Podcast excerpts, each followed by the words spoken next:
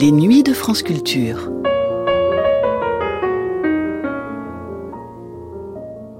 Le premier dimanche d'octobre 1953, le musicologue Claude Rostand s'assoit avec son ami de longue date, le compositeur Francis Poulenc, pour une série d'entretiens.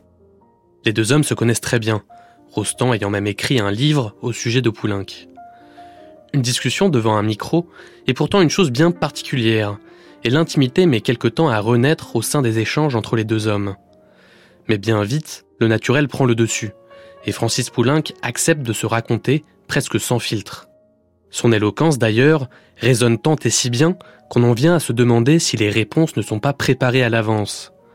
Mais c'est simplement que Poulenc est un remarquable orateur, qui sans doute a perfectionné son art auprès de ses amis poètes, comme Guillaume Apollinaire, Mac Jacob, Jean Cocteau ou encore Paul Éluard, dont il mettra de nombreux textes en musique. Ce premier entretien pose deux cadres. Celui d'abord de sa maison en Touraine, à Noisé, où, retiré du monde, il peut composer dans un calme jamais interrompu, loin des sirènes de la ville. Celui ensuite d'une enfance plutôt joyeuse, entourée de la musique que lui fait connaître sa mère. Elle lui apprend Mozart, Schubert, mais aussi quelques ressortissants de ce qu'il appelle l'adorable mauvaise musique, comme le compositeur norvégien Edvard Grieg. Ce premier de 18 entretiens, diffusé pour la première fois le 13 octobre 1953 sur Paris Inter, sert donc d'introduction à la vie et à la personne de Francis Poulenc, dont l'œuvre est aussi riche et éclectique que l'homme lui-même.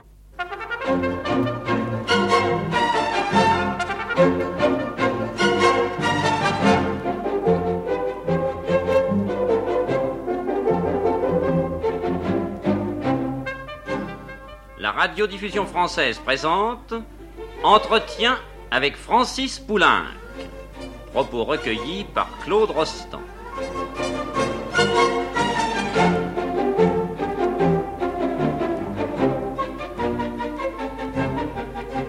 Cher Francis Poulenc, Ah non, non, non, cher Claude, je vous arrête tout de suite. Il y a vingt ans que nous nous connaissons et que nous nous appelons par notre prénom. Ce n'est pas une raison parce qu'aujourd'hui nous sommes sur la sellette pour nous mettre à faire des cérémonies. certes non, cher Francis, nous nous connaissons depuis 20 ans en effet, et je croyais bien vous connaître. Or, en travaillant au livre que je suis en train d'écrire sur vous, et auquel je pense depuis plusieurs mois, et même plusieurs années, comme vous savez, je m'aperçois que je vous connais très mal, Oh, oh. qu'il me manque en profondeur beaucoup d'éléments, et que d'un examen méthodique de votre musique surgissent quantité de points d'interrogation. Bien des coins du musicien Poulenc demeurent pour moi obscurs, inexplorés, voire déroutants, dont la connaissance servirait à éclairer, à expliquer l'ensemble. Vos origines, votre formation, vos réactions, etc. Bref, tout ce que vous n'avez pas à formuler expressément lorsque vous exercez votre art de compositeur, lorsque vous écrivez un cycle de mélodie ou un concerto de piano, mais qu'il est cependant indispensable de savoir pour comprendre et pour expliquer ce compositeur. Vous connaissez le mot de Debussy. La musique, ça ne s'explique pas. Ça se sent.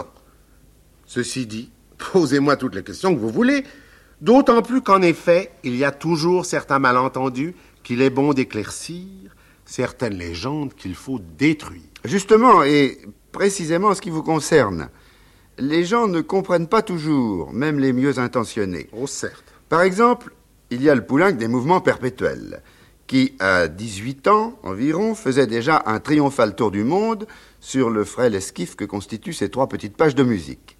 Et puis, à l'autre bout, il y a le Poulenc des motets, de la messe ou du stabat. Par conséquent, du Poulenc charmant ou impertinent au Poulenc grave et austère, il y a une marge singulièrement large. Je crois que c'est cette marge qu'il nous faut parcourir pour y voir un peu plus clair. Voyons, je pense qu'il serait bon de commencer par le contenant, pour aller vers le contenu. Votre cadre d'abord. Cette maison où nous sommes aujourd'hui, où va se dérouler ce premier entretien, nous sommes à Noisy, en Touraine, une grande maison grise sur le coteau, la terrasse à la française, le mail de tilleul, là-bas dans le fond la Loire, les rideaux de peuplier, les vignes, un joli vin blanc dans les verres, et dehors la lumière blonde de ce début d'automne. C'est là, semble-t-il, votre cadre idéal, essentiel. Oui, oui. C'est mon cadre d'élection, certes. Mais je suis heureux que dès notre premier entretien, la question soit posée. Car écoutez bien, cher Claude, ce n'est que mon cadre d'élection. Il n'y a absolument rien, en effet, en moi de Tourangeau, ni par le sang, ni par la culture. J'ai choisi la Touraine pour y travailler au calme, de même que Chabrier, cet Auvergnat de Paris, y passa de longs étés studieux à la Membrole, à quelques kilomètres de Tours. Poulenc le Tourangeau est un slogan facile, mais archi faux. Que cette maison typiquement française, avec sa terrasse de buis taillé, ses obélisques, me représente, soit. Que son arrangement intérieur témoigne de mon hérédité de petit-fils de tapissier, d'accord. Qu'on y constate que j'aime le beige, le rouge, le saumon, le marron, certes. Mais là s'arrête tout rapport entre mon cadre et moi-même. La porte de ma maison franchie, je suis un invité en Touraine, et on chercherait vainement dans ma musique le reflet de ce ciel ravissant qui rappelle l'ombrie. Je suis plus net, voyons, plus cru, plus tranché, et mes racines sont ailleurs, dans l'Aveyron paternel et le cher Paris maternel. Naturellement. Et alors, vous vous appliquez intégralement la théorie de Taine sur l'influence de l'hérédité Sans nul doute. Mais au fait, où êtes-vous né? Je suis né le 7 janvier 1899, place des Saussets, à quelques mètres de l'Élysée, sous le règne du président Félix Faure. Comme Gilbert Swann, j'ai joué aux Champs-Élysées, et c'est là le cadre de toute ma petite enfance. Par ma mère, je descends d'une famille très purement parisienne, ce qui est rare à Paris. En épousant mon père, qui était avéronnais, ma mère fit exception à une sorte de règle de famille. Et vous considérez que cette euh, ascendance parisienne est très profondément marquée en vous, qu'elle joue un rôle déterminant pour vous? Oui, surtout parce que c'est d'elle, de ma mère, que je tiens presque toute mon hérédité artistique. Sans doute, dans la famille de mon père, on aimait très sincèrement la musique. Mais la peinture et la littérature y tenaient peu de place. Chez mes grands-parents et arrière-grands-parents maternels, tous ébénistes, tapissiers, bronziers, on avait au contraire le culte des arts. Le théâtre était la grande passion du frère de ma mère.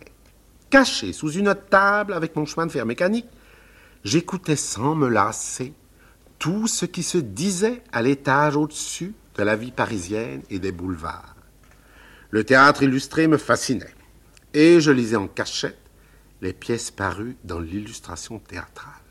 À huit ans, les noms de Réjeanne, Sarah Bernard, Lucien Guitry, Lavalière m'étaient aussi familiers que pour d'autres enfants, le général Dourakine ou Sophie Fichini. Ma mère jouait du piano d'une façon exquise. À cette époque, les femmes de la bourgeoisie n'avaient pas cette technique quasi professionnelle qu'elles ont aujourd'hui. Mais douée d'un sens musical impeccable et d'un ravissant toucher, elle a enchanté mon enfance. Ses musiciens préférés étaient, et je vous le dis dans l'ordre, Mozart, Chopin, Schubert et Schumann.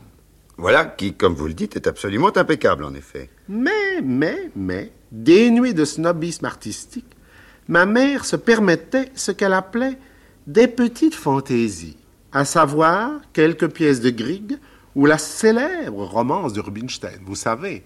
Écoutez, Claude, moi je vous joue ça de mémoire, mais non, mais je crois que c'est à peu près ce que je vais vous jouer. C'est à peu près ça, je crois.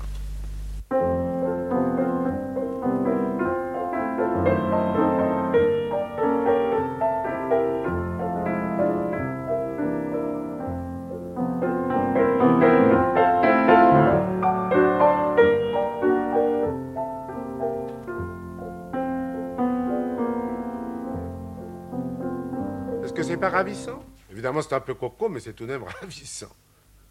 C'est aussi de ma mère, sans doute, que je tiens ce goût pour ce que j'ai baptisé l'adorable mauvaise musique. Quelques mesures de la berceuse de Grieg, toute proche de Borodine, m'enchantent toujours. Vous vous rappelez, la fin.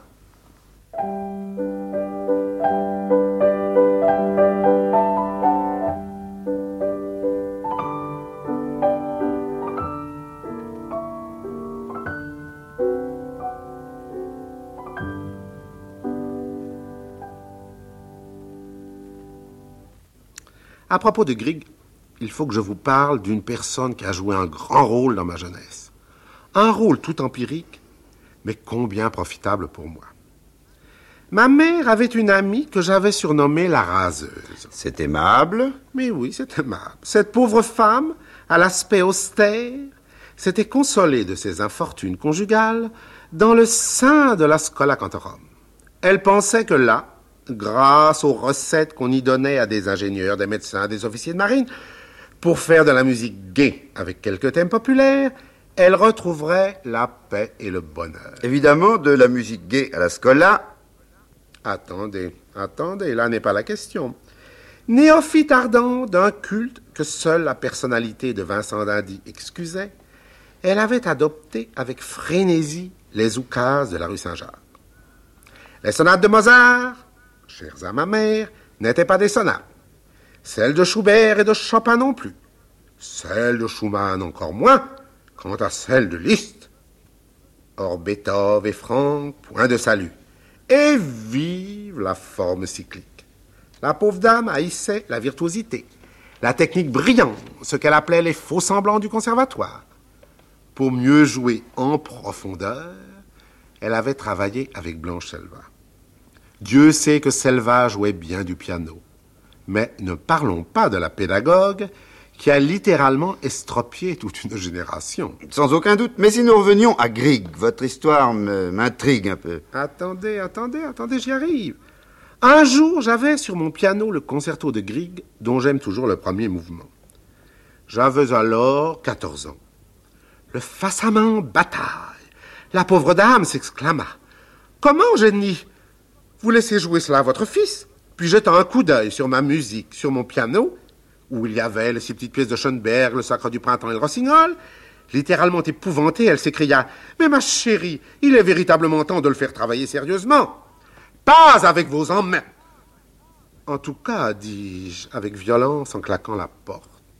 C'était en 1914, la guerre survint, son époux infidèle ayant été tué à la bataille de la Marne, l'austère veuve s'enferma à jamais quelque part dans les Cévennes, et je ne l'ai plus jamais revue. Voilà. Francis, vous venez d'expliquer très gaiement, par ricochet, l'aspect profane de votre personnalité. Mais si nous passions à l'autre côté, au côté religieux, votre mère, je crois, était assez indifférente en matière de religion. C'est donc à votre hérédité paternelle qu'on doit ce côté religieux. Oui, certainement, naturellement.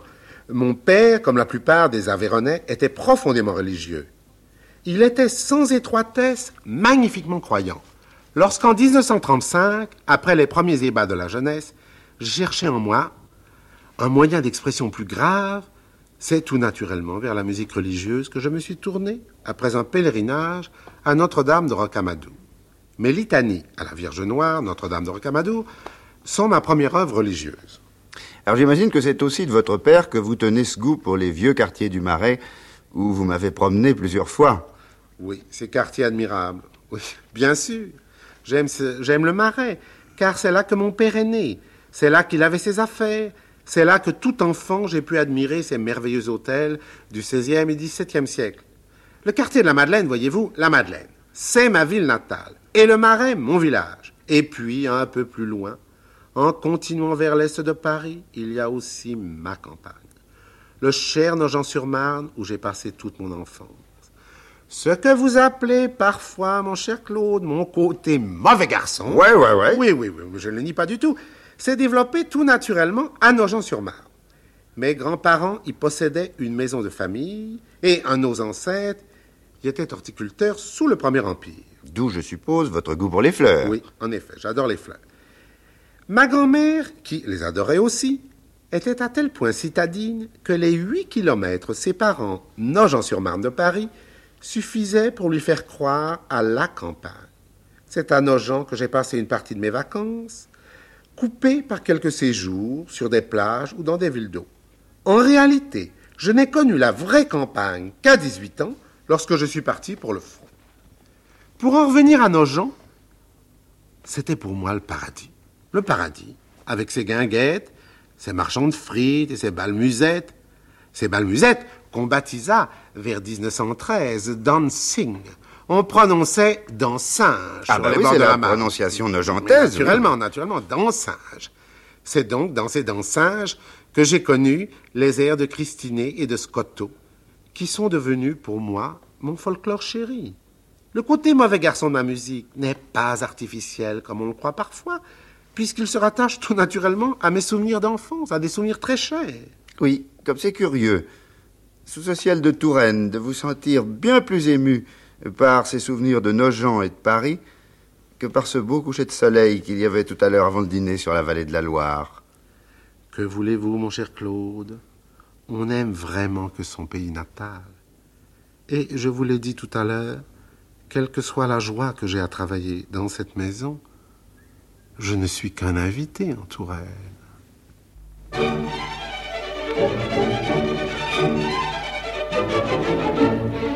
La radiodiffusion française vous a présenté Entretien avec Francis Poulain. Propos recueillis par Claude Rostand.